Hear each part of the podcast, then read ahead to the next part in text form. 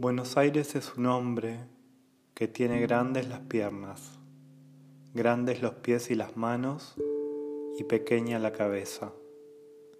Gigante que está sentado con un río a su derecha, los pies monstruosos movibles y la mirada en pereza.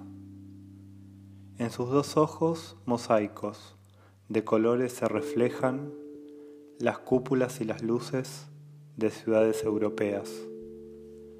Bajo sus pies todavía están calientes las huellas de los viejos querandíes de boleadoras y flechas. Por eso cuando los nervios se le ponen en tormenta, siente que los muertos indios se le suben por las piernas. Choca este soplo que sube por sus pies desde la tierra con el mosaico europeo que en los grandes ojos lleva. Entonces sus duras manos se crispan, vacilan, tiemblan, a igual distancia tendidas de los pies a la cabeza. Sorda esta lucha por dentro, le está restando sus fuerzas. Por eso sus ojos miran todavía con pereza.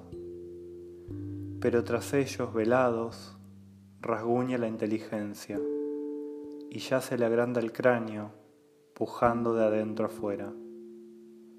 Como de mujer encinta, no fíes en la indolencia de ese hombre que está sentado con el plata a su derecha. Mira que tiene en la boca una sonrisa traviesa y abarca en dos golpes de ojo toda la costa de América. Ponle muy cerca al oído, golpeando están sus arterias.